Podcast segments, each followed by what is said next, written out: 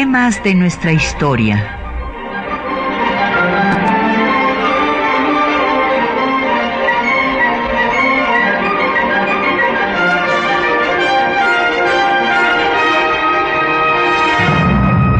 Un espacio que difunde el conocimiento del pasado para comprender nuestro presente. Programa a cargo de la maestra Patricia Galeana.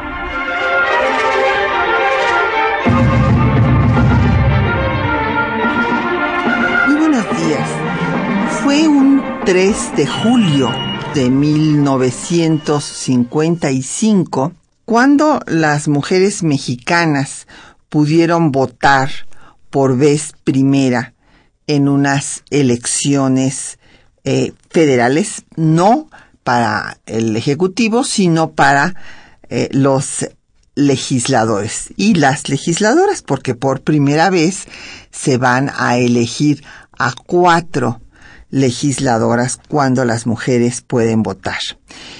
Y hoy pues vamos a dedicar el programa a hablar de este tema, de cómo se dio este proceso y tenemos el gusto de darles las publicaciones del Instituto Nacional de Estudios Históricos de las Revoluciones de México, que lleva por título La Revolución de las Mujeres. Y en esta obra, pues se colaboran diversas colegas que se han dedicado a trabajar este tema, como Gabriela Cano, Rosa María Valles, Enriqueta Tuñón, Lucía Melgar, Delia Selene de Dios y María del Pilar Hernández que nos refieren cómo se dio esta revolución. Eh, habíamos invitado a Gabriela Cano, una de las autoras, pero seguramente estará atrapada en el tráfico. Veremos si alcanza a llegar y eh, por lo tanto eh, esperamos mientras sus llamadas, sus preguntas, sus comentarios, como siempre tenemos a su disposición el 55 36 89 89 el 01 800 505 26 88 un correo de voz 56 23 32 81 y un correo electrónico temas de nuestra historia arroba yahoo.com.mx. En Twitter nos puede seguir por arroba temas historia y en Facebook por temas de nuestra historia UNAM. El programa queda en línea en el www.radionam.unam.mx.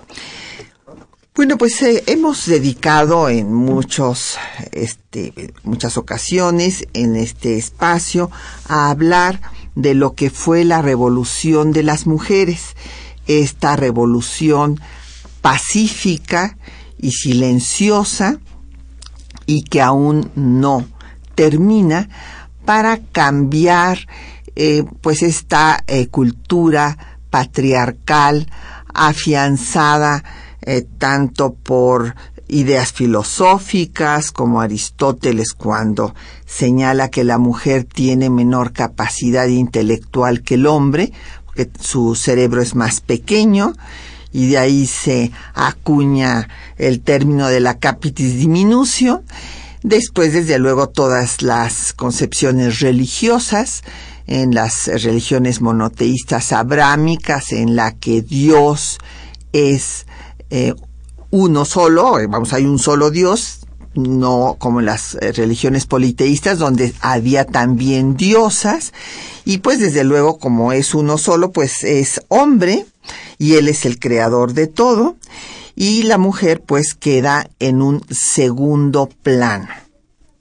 Y también la propia legislación, desde la legislación romana, del pater familias, el padre es el hombre y es la autoridad, el que manda sobre todos los miembros del núcleo familiar, y la mujer pues se le reduce a una menor de edad, como si fuera una hija más.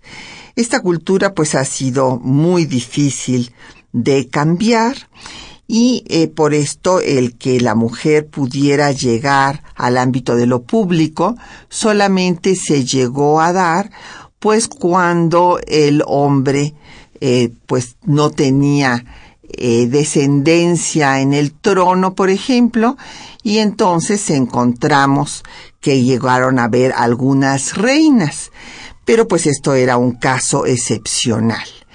¿Cómo se da el proceso aquí en nuestro país?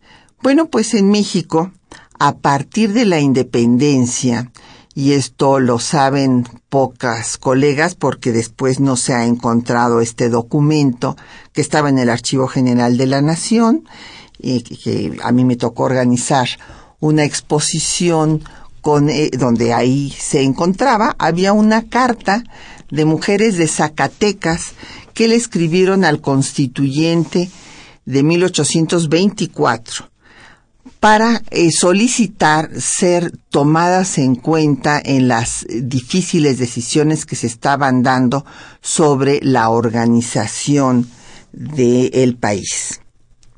Después, para la Constitución Liberal de 1856, pues también hubo un grupo de mujeres, 86 mujeres, que hicieron una solicitud semejante.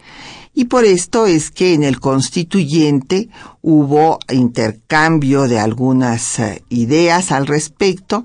José María Mata, por ejemplo, defendió el papel tan significativo que jugaba la mujer en la sociedad, mientras que los otros legisladores pues rechazaron su moción para que se tratara el tema.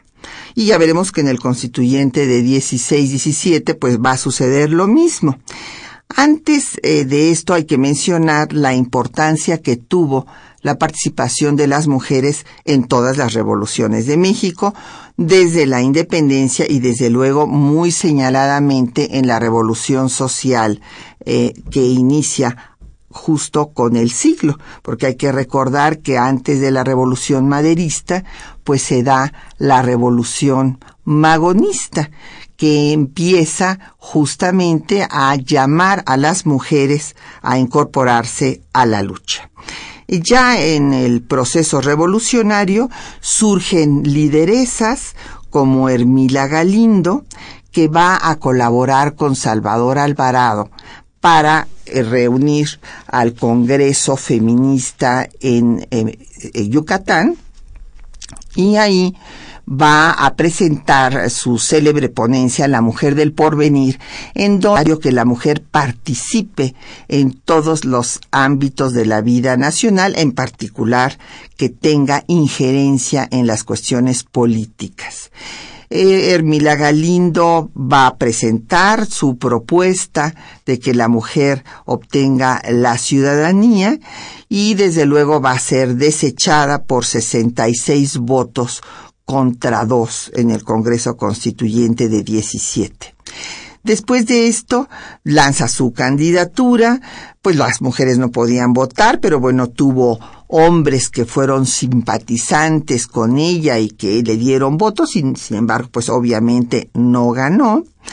Y va a continuar la lucha en todos los estados de la República. Hay unos estados en donde se logran, desde luego, avances sustantivos gracias a la ideología de sus gobernadores, como es el caso de Yucatán, en donde Felipe Carrillo Puerto impulsa el voto de las mujeres, señalando que lo que no está prohibido en la Constitución, pues está permitido, por lo tanto no se dice que no puedan votar y él permite que en el estado de Yucatán voten y sean elegidas.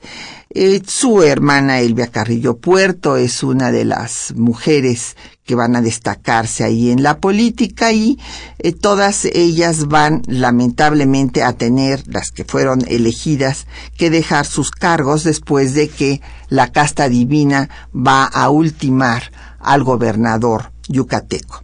En San Luis Potosí se dio la norma temporalmente, 1923, y se restringía a las mujeres que tenían eh, ya el dominio de eh, la lectura y la escritura, o sea, las mujeres analfabetas no podrían hacerlo. En Chiapas el Congreso da la medida sin restricciones, esto en 25, y en Puebla y también en Guerrero se va a avanzar en el mismo sentido. En Guerrero Aurora Mesa va a ocupar eh, la presidencia municipal interina de 36 a 37 y eh, no obstante subsistía la idea de que las mujeres eran conservadoras, que fue uno de los argumentos esgrimidos por Inés Malváez cuando Hermila Galindo presentó eh, la propuesta para que se reconociera la ciudadanía, Inés Malváez decía que era un retroceso para la revolución porque las mujeres estaban dominadas por el clero. Esto se reforzó con la participación de las mujeres en la guerra cristera y después cuando en España en 1933 va justamente a triunfar la derecha cuando se otorga el voto a las mujeres españolas. Estas consideraciones son las que hacen que en 1937, cuando Cárdenas había presentado su iniciativa, él mismo la congele y no se dé por temor a que voten por el candidato de oposición Juan Andreu Almazán. Existe el documento en el Archivo General de la Nación, el informe político que se le dio al presidente Cárdenas en este sentido, razón por la cual pues no se hace la reforma constitucional que estaba ya en proceso y que había sido aprobada por más de la mitad de eh, las legislaturas locales como debe de darse para cualquier reforma constitucional. Fue hasta 1946-47 cuando Miguel Alemán, en este proceso de modernización del país, eh, pudo hacer la reforma eh, constitucional para otorgar el voto restringido a nivel municipal a las mujeres. Eh, tardaría todavía hasta 1953 para darse la reforma constitucional a nivel federal. Hay que hacer hincapié en que esta reforma que se da en 53 es tardía, es una de las, México es uno de los seis últimos países de América Latina en dar semejante paso y lo da después de que la Organización de Naciones Unidas de en 1952 destaca que no puede haber un país democrático si más de la mitad de su población no es ciudadana. Así pues, se da la reforma en 53, pero solo van a llevarse elecciones hasta el 3 de julio de 1955, que es lo que estamos recordando en el programa del día de hoy, cuando se elijan a tres diputadas, Margarita García Flores, Remedios Albertina Ezeta, María Guadalupe Ursúa y Marcelina Galindo Arce y ya votarán para una elección presidencial las mujeres mexicanas hasta 1958. Vamos a hacer una pausa para escuchar un poco de música. Vamos a escuchar Adelante Mujeres de la Tierra del cantautor mexicano originario de Hermosillo, Sonora, José de la Colina, que eh, habla justamente de la lucha revolucionaria y de cómo las mujeres participan en ella y de ahí empieza la organización.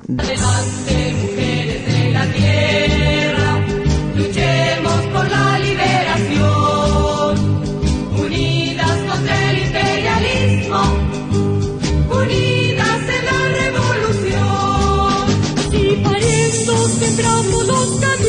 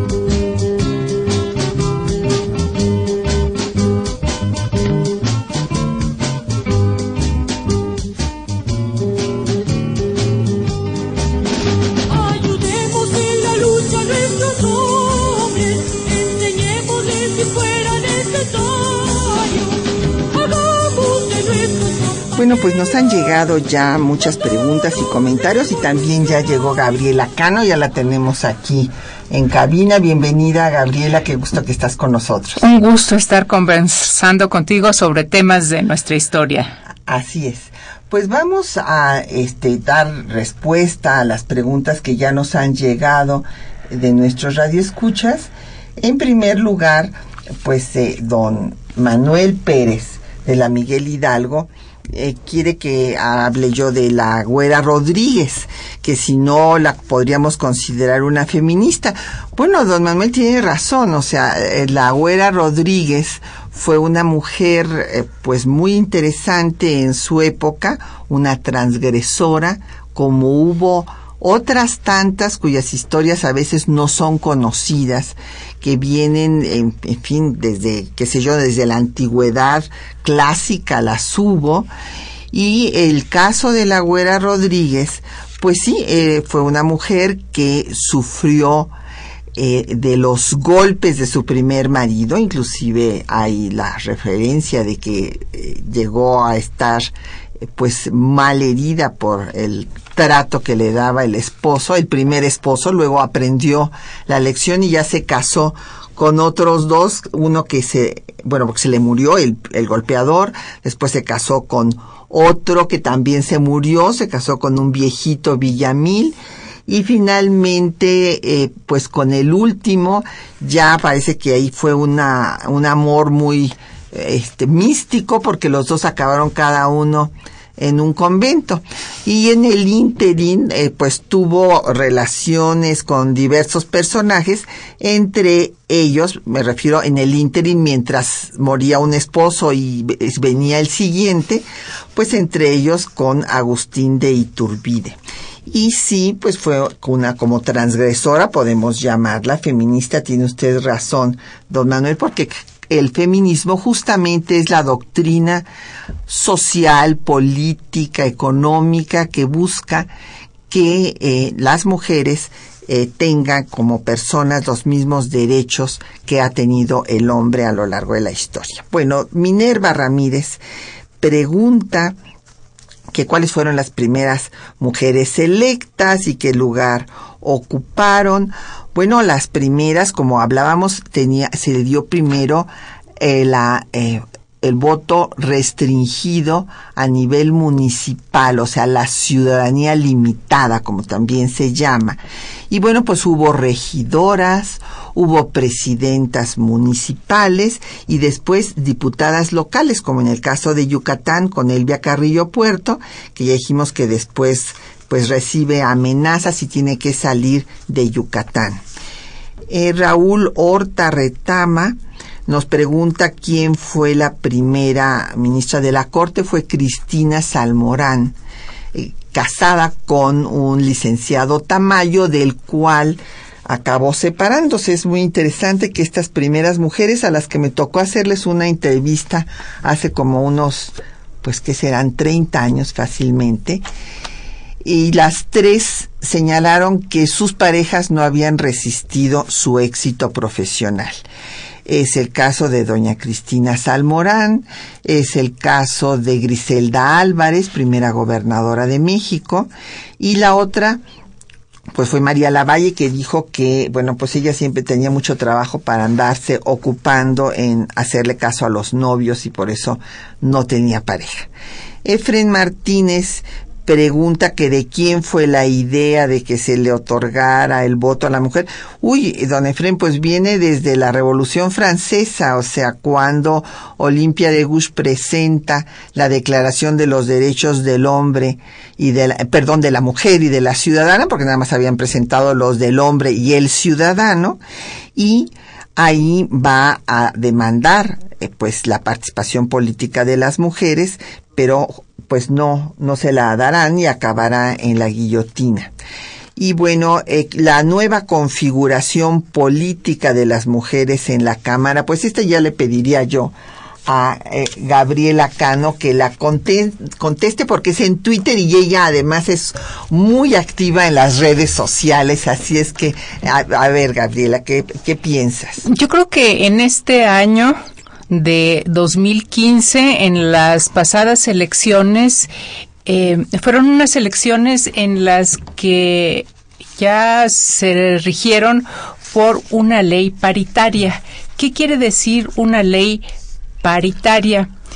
Que los candidatos de todos los partidos que participan en la contienda electoral son em, tienen que ser la mitad hombres y la mitad mujeres. Antes que esto hubo una medida que se llamó que se llamaban las cuotas con el fin de hacer una intervención, una política pública que evitara que los candidatos y luego los diputados fueran todos de sexo masculino.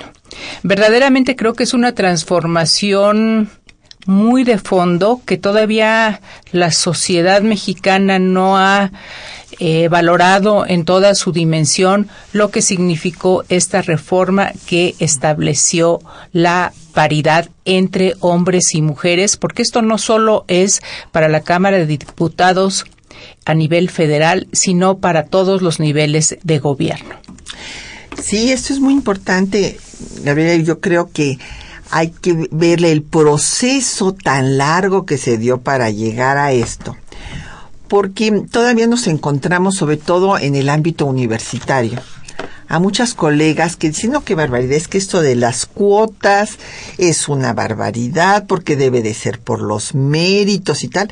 Y lo que pasa es que a veces estas compañeras que están en su cubículo, que han tenido mucho éxito, no conocen cómo, gracias a las cuotas, es como se ha logrado romper todos los obstáculos que ha habido. Por ejemplo, en Suecia se establece el sistema de cuotas que fue una decisión de los partidos, ni siquiera fue impuesta por una ley.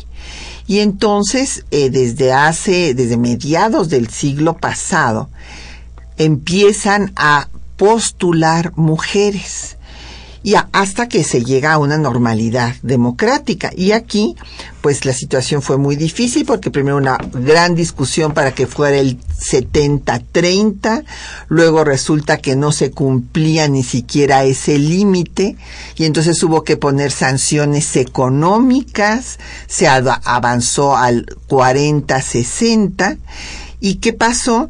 Que entonces aparecieron las Juanitas, ¿verdad? Estas mujeres que aceptaron renunciar a sus cargos para que lo ocuparan sus suplentes, hasta que hoy finalmente tenemos la paridad, que es el 50-50, que ciertamente es un paso muy avanzado.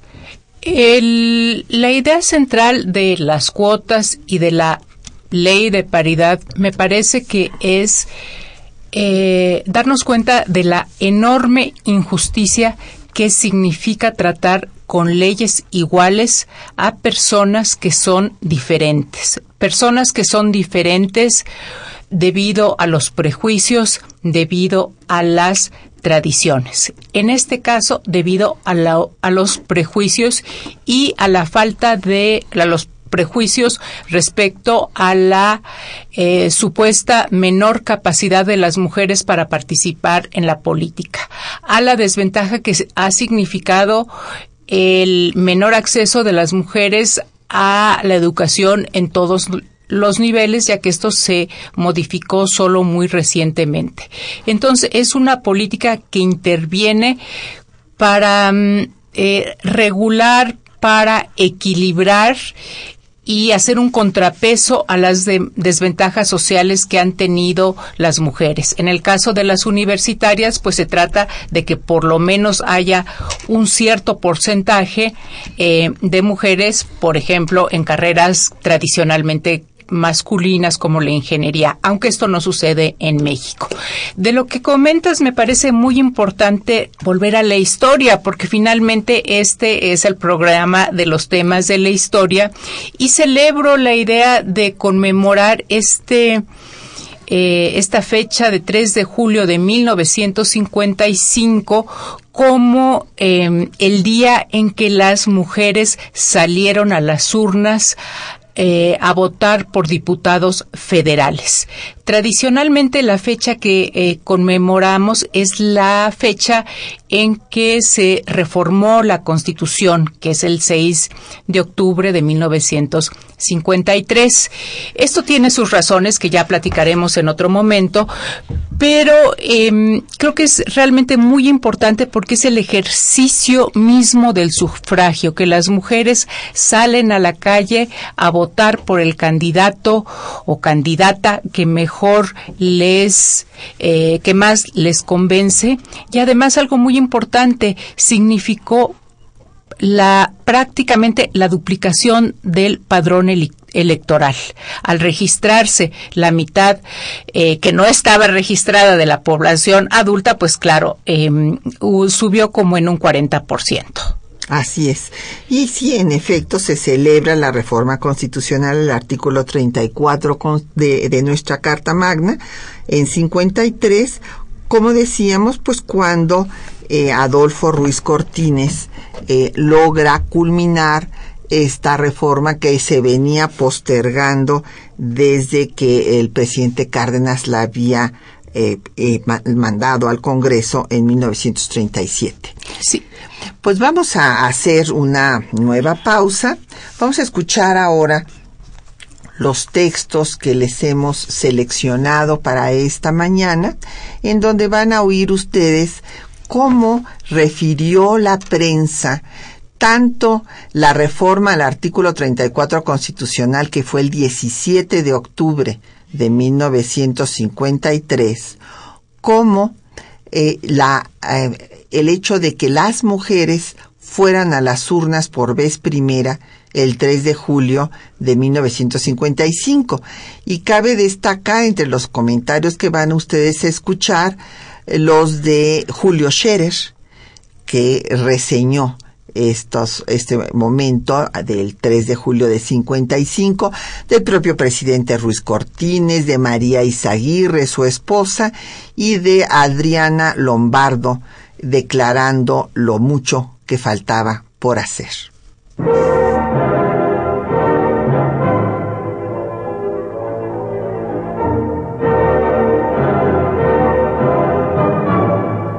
Tras más de medio siglo de lucha política, el 17 de octubre de 1953 se publicó en el Diario Oficial de la Federación la reforma al artículo 34 de la Constitución para otorgar a las mexicanas el derecho al voto.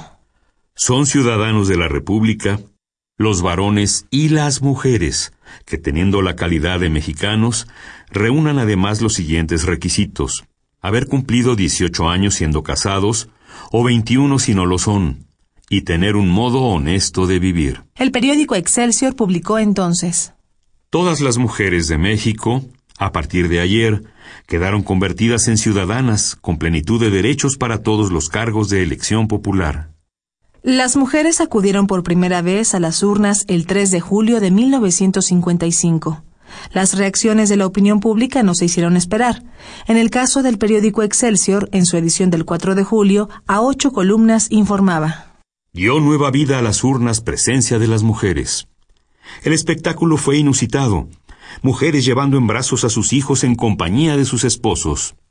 En la nota dedicada a este episodio, la reportera Ana Salado Álvarez de Excelsior relató. Lo mismo la dama de Alcurnia que la humilde criada analfabeta fueron a emitir sus votos. Las mujeres convertidas por primera vez en auténticas ciudadanas votaron ayer en las elecciones para diputados ordenada y calladamente con gran entusiasmo.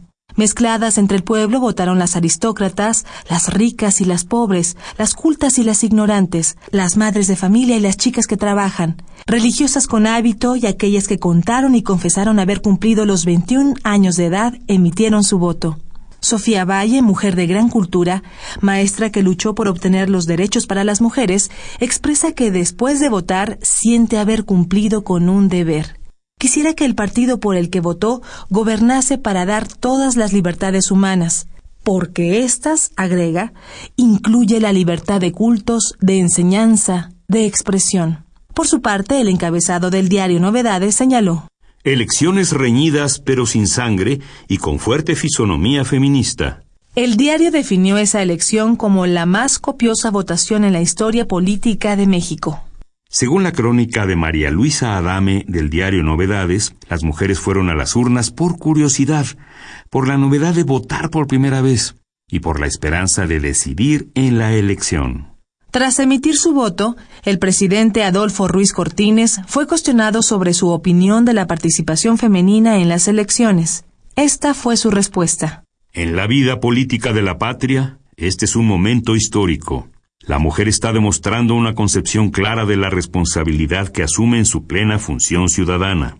Por su parte, la primera dama, María Dolores Izaguirre, declaró Estoy segura de que las mujeres de México tenemos conciencia de las responsabilidades que hemos adquirido al asumir funciones políticas, sociales y económicas con que nos ha investido la ley, al concedernos plenitud de derechos igual que al hombre. Deseo fervientemente que esta fecha sea para bien de México. Fue hasta el domingo 6 de julio de 1958 que las mexicanas emitieron por primera vez su voto en unas elecciones presidenciales. En su portada de la edición del 7 de julio, el periódico Excelsior declaró Sin distinción de clases, del brazo de sus maridos o con hijos a cuestas, en los aristocráticos barrios o en los populosos distritos, las mujeres acudieron a las urnas electorales, su presencia mantuvo a distancia a los guardianes del orden, militares y civiles, y dio a la reunión electoral un carácter de tertulia y de familiaridad inusitadas. El entonces reportero de Excelsior, Julio Scherer, señalaba en su nota Las mujeres mexicanas votaron ayer por vez primera en una elección presidencial. Se confundieron con los hombres, y en una jornada que pasará a la historia política del país, acudieron a las casillas impulsadas por este anhelo sufragar contra la corrupción sindical y por un mejor nivel de vida económico y social. Trágica desigualdad que se advirtió en las zonas humildes, después de observar la votación en Lomas de Chapultepec, en Jardines del Pedregal de San Ángel, allá en las zonas oscuras de la metrópoli, las mujeres arrastraban su pobreza hasta la casilla electoral, muchas de ellas rodeadas de criaturas que no podían dejar sin el cuidado de un adulto. En esa ocasión, Adriana Lombardo, hija de Vicente Lombardo Toledano, declaró Todavía tenemos un gran atraso o existen muchos prejuicios que primero hay que vencer. Esto no podrá realizarse si no se logra la incorporación económica, política y social de la mujer mexicana en la vida de nuestro país.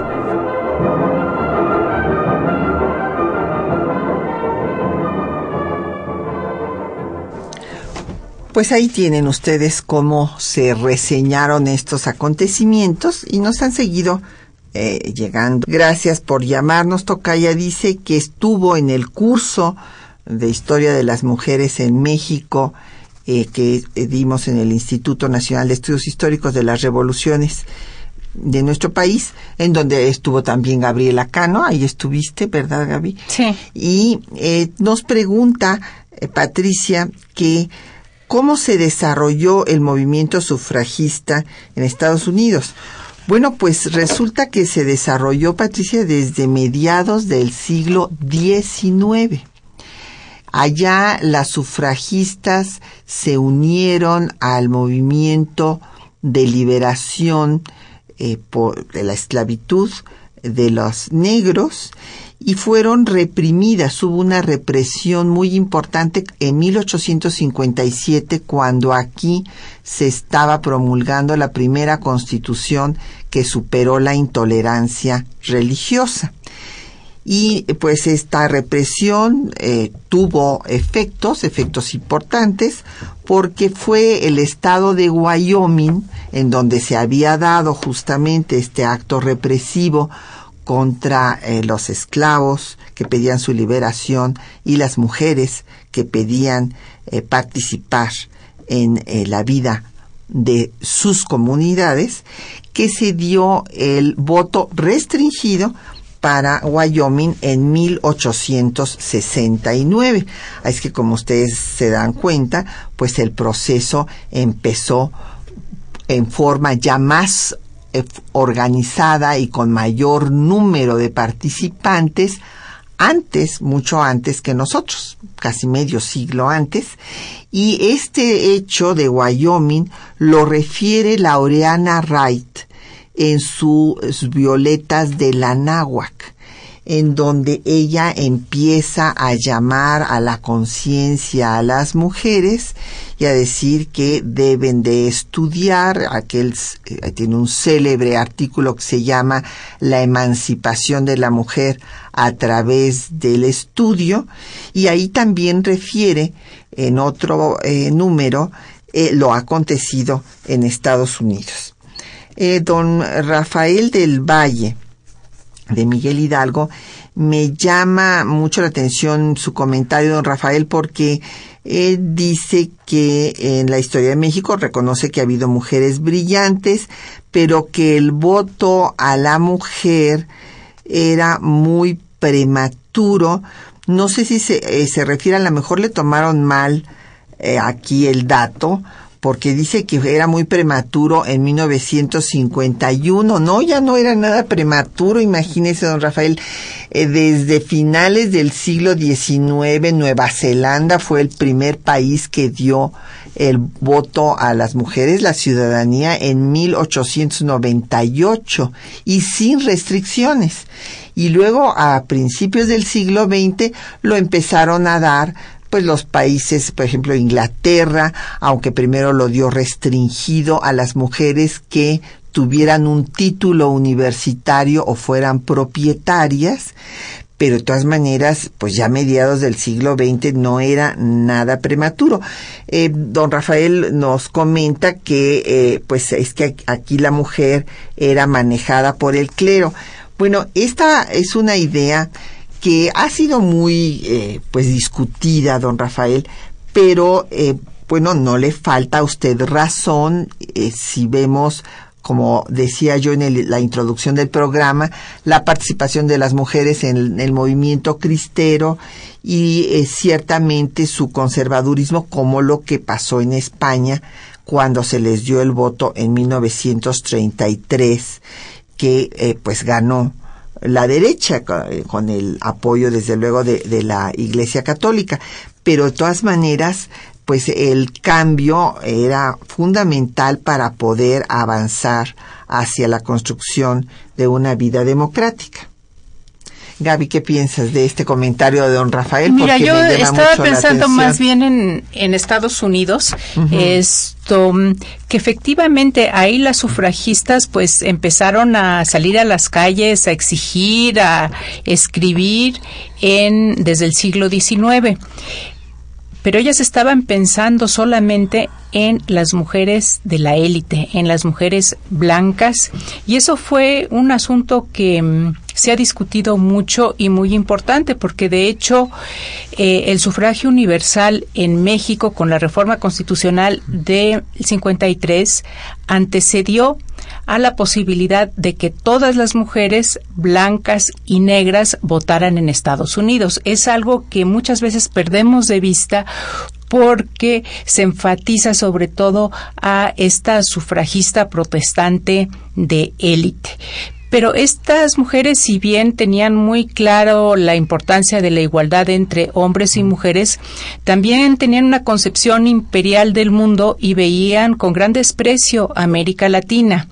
Y consideraban que al al sur del río Bravo, ellas tendrían que iluminar tanto a hombres como a mujeres. Y ahí hay conflictos, tensiones muy interesantes. Por ejemplo, Elena Arismendi, em, mexicana, eh, vio, fue testigo de las manifestaciones sufragistas que se daban en Nueva York en los años 20, justo antes de que se estableciera la reforma, la enmienda constitucional en Estados Unidos y se impresionó de cómo salían a las calles y de cómo estaban bien organizadas.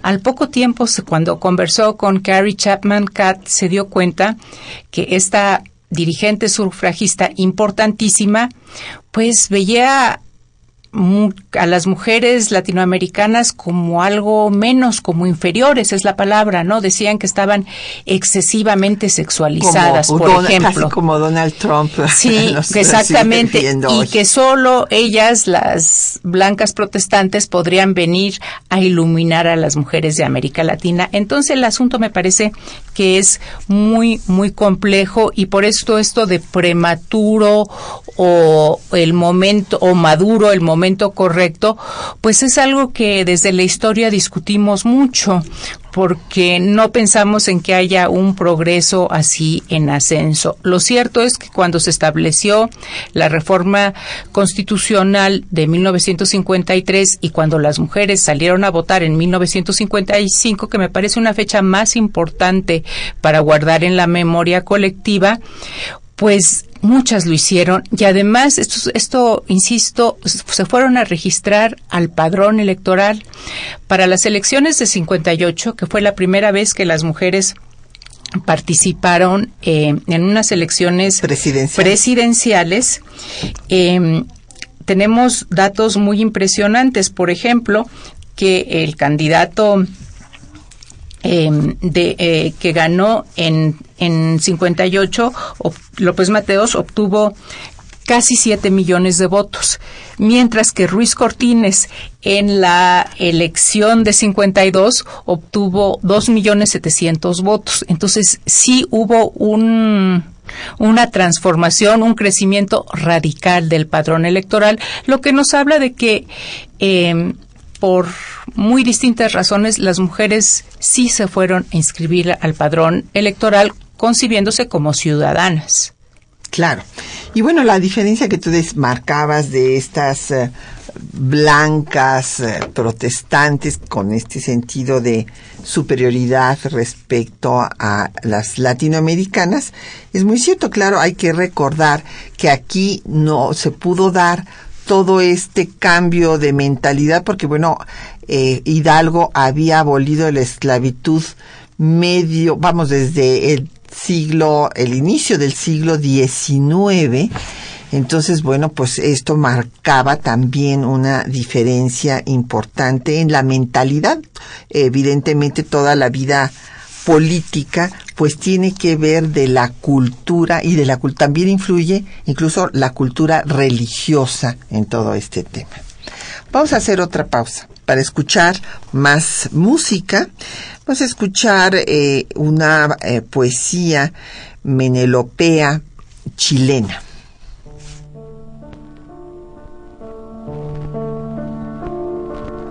Hace tiempo, mis amigas, yo quería reunirlas para hablarles de un problema importante en nuestra vida. El problema es la artimaña con que el hombre se mantiene, decidiendo por sí solo los derechos y reveses. La mujer, pobre paloma, que decide dónde manda. Reflexionen mis amigas, decisión es lo que falta. La mujer no tiene voz, se le tuerce su camino. La mujer no tiene voto, se le burla su destino. ¿Hasta cuándo, mis amigas, la mordaza del indigno?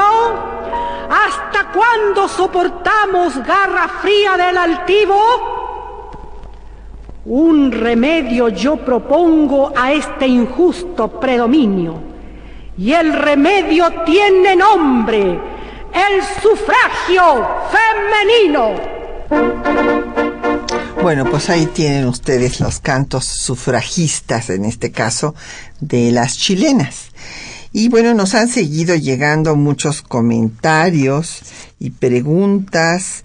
Eh, bueno, le agradecemos mucho a, don José Alfredo Cid, que está siempre tuiteando los temas que estamos aquí tratando en temas de nuestra historia y dice que cuando tendremos una presidenta, bueno, pues esperamos que pronto. Eh, don Lorenzo Sánchez dice que cree que es muy importante que las mujeres eh, participen, que ha habido pocas gobernadoras, pues tiene usted razón, Dolores, o justamente la primera, fíjese, fueron a votar el, eh, en julio, el 3 de julio de 1855, ahí se eligieron a cuatro diputadas, después se tuvo que esperar hasta 64 cuando se eligieron a dos senadoras y la primera gobernadora pues fue electa hasta 1979 que fue Griselda Álvarez. Y bueno, fue terrible todo lo que ella tuve el gusto de que me refiriera de toda su experiencia en este proceso, desde que le pusieron al rey Colimán un mandil, el día que ella tomó posesión, los colimenses se sentían degradados porque los iba a gobernar una mujer, en fin, y este hizo un gobierno impecable en cuanto a honestidad, en cuanto a eficiencia, y se ganó el respeto de la población y me tocó acompañarla a Colima. Déjame contarte, Gabriela, que separaban los coches y salían las gentes de las tiendas de todas las clases sociales a saludar a la gobernadora. O sea, se ganó el respeto de la gente. Y luego llegué a oír comentarios que decían, bueno, es que como era un estado chiquito, por eso lo pudieron gobernar las mujeres. Y así, si quieres tú comentar al respecto. Bueno, mi numeralia, tengo una numeralia estos respecto a los prejuicios frente a las mujeres y la participación política y con respecto a Griselda Álvarez, yo recuerdo unos párrafos en sus memorias, que es un libro eh, muy recomendable, donde en la entrevista que tuvo con el licenciado Jesús Reyes Heroles, eh, él le dijo que no, que no era buena idea que ella eh, pues se postulara como candidata al gobierno de su estado. Y no le dijo no una sola vez, sino ella tuvo la precaución de contar cuántas veces le dijo no y fueron 17 veces que le dijo que no. Cuando salió de esa entrevista, salió convencidísima de que iba a lanzar su candidatura. También hay otro caso anterior al de Giselle, la de Griselda Álvarez, perdón, que es el de Amalia de Castillo Ledón. Ella tuvo mucho apoyo de su estado de Tamaulipas. Eh, en 1964 para eh, postularse como candidata eh, sin embargo, pues no contó con el eh, apoyo del partido, del PRI, y finalmente, a pesar de que pues había cierto apoyo de algunos sectores del PRI, ella decidió no seguir adelante. Eh, sin embargo, continuó su carrera política. Em, me gustaría mencionar de nuevo los nombres de las cuatro diputadas que entraron a la Cámara eh, porque que para mí es muy, muy importante que registremos y nombremos a las mujeres que tuvieron una participación destacada. Tú ya lo dijiste al principio ah, del, programa, pero yo creo que, que, vale la pena, ¿no? Vale la pena recordar sus nombres. Está Marcelina Galindo Arce por Chiapas. Ella también era periodista y tenía una relación muy cercana con el presidente Ruiz Cortines. Y además de eso fue detective. Y este tuvo un cargo de detective y esto fue muy interesante, fue de las pocas mujeres que se incursionaron también en estos trabajos. Sí, por Jalisco, María Guadalupe Ursúa. Así es. Eh, no, de ella hay muy pocos datos, la verdad, de, su, de su biografía.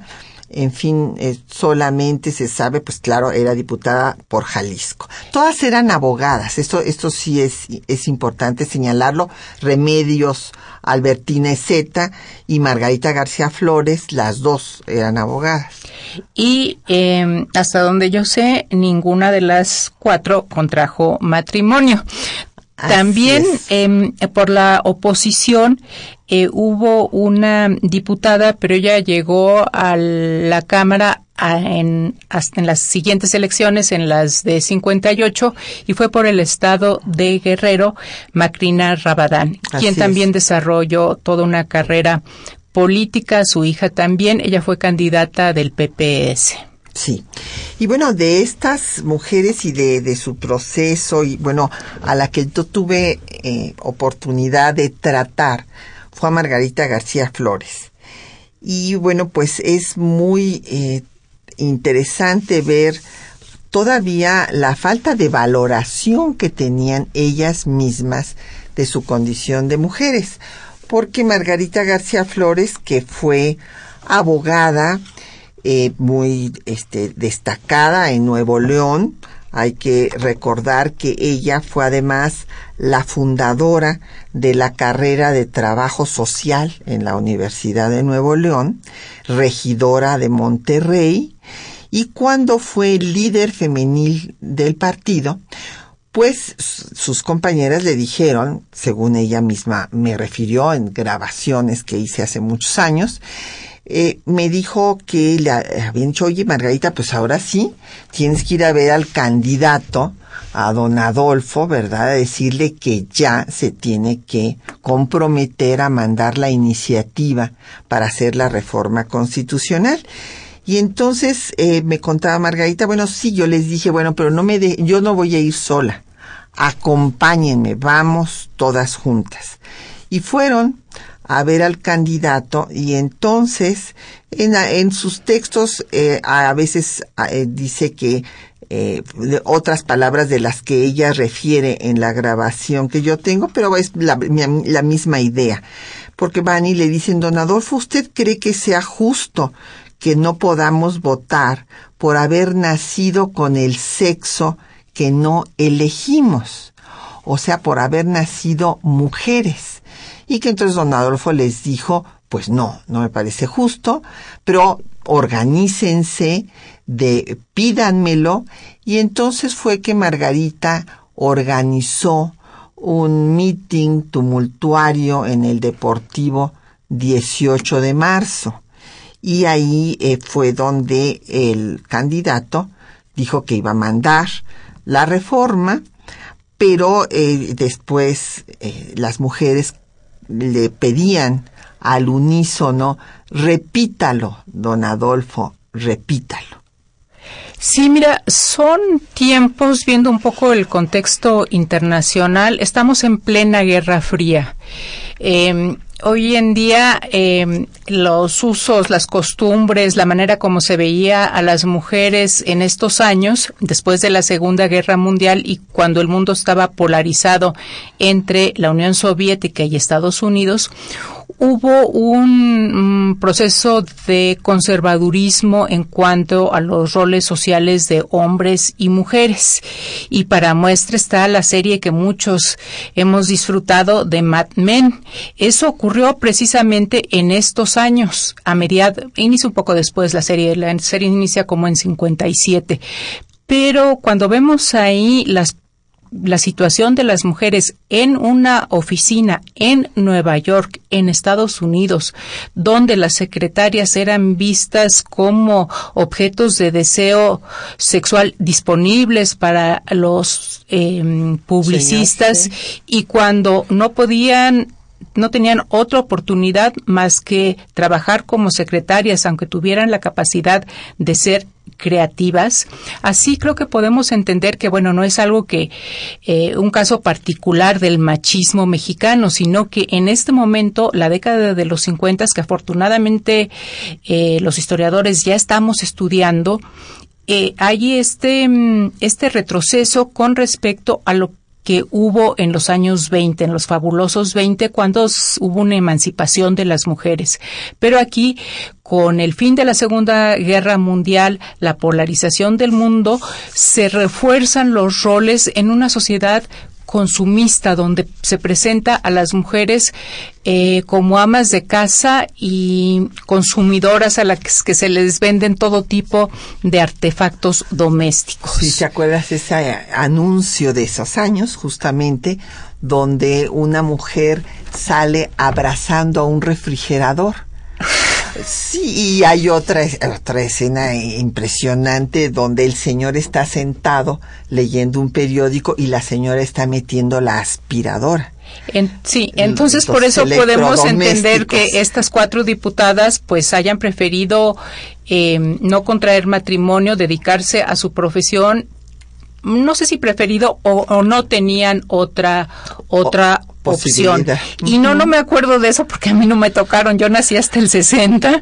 Esto, eh, y realmente soy de la primera generación. No, a mí tampoco me tocaron, le tocaron ah, a mi mamá, ah. pero, pero como he hecho el trabajo de estudiar las imágenes en televisión, en prensa, pues sí, por eso, por eso, me, acuerdo. Y, lo tengo además en el Museo de la Mujer, ah, a donde las invitamos a, que vayan. Ahí están reproducidos estos anuncios. Entonces somos de la somos la primera generación que ya nacimos eh, con el derecho al voto.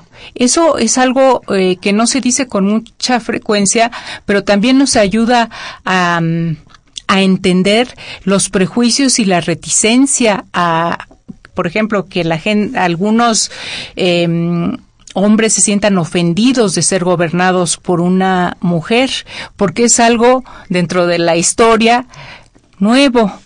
Nuestras mamás eh, a nuestras mamás les tocó apenas esta reforma eh, como toda una novedad. Entonces, verdaderamente, pues hemos sido protagonistas de un cambio radical en la sociedad. Así es, pero falta todavía mucho. Ya prácticamente, pues nos tenemos que despedir. Ha sido un gusto que nos acompañes. Gaby justamente nos preguntaba don Mario Orozco Méndez de Iztacalco, que si hay un libro donde se vean estos esfuerzos para que se logre la ciudadanía y sus derechos políticos por las mujeres, pues justamente, don Mario, es el libro que estamos presentando hoy aquí en temas de nuestra historia, La Revolución de las Mujeres, en donde colabora eh, la doctora Gabriela Cano, eh, Enriqueta Tuñón, Lucía Melgar, Delia Selene de Dios, Rosa María Valles, este, que nos dan cuenta de esta revolución. Pues Gaby, nos tenemos que despedir. Muchísimas gracias por la invitación y me da un gusto conversar contigo y con tu público. Gracias a la doctora Gabriela Cano y muchas gracias también a don Rafael Alba que nos llamó de Azcapotzalco, a don Jesús Ríos de la Miguel Hidalgo, a Emilio Reza de Cuauhtémoc, a Jorge Virgilio de Coyoacán. Muchos hombres radioescuchas. Sí. Felicidades. Y Javier Guerra de la Benito Juárez. Y pues le agradecemos también a nuestros compañeros que hacen posible este programa, a Juan Stack y María Sandoval en la lectura de los textos, a Socorro Montes en el control de audio, a Quetzalín Becerril en la producción, a Erlinda Franco en los teléfonos con el apoyo de don Felipe Guerra y Patricia Galeana se despide hasta dentro de ocho días.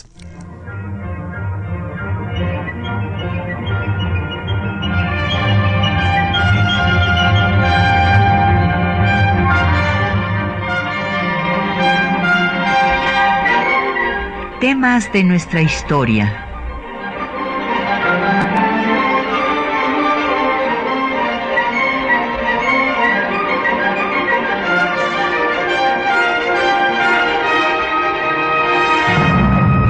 Un espacio que difunde el conocimiento del pasado para comprender nuestro presente.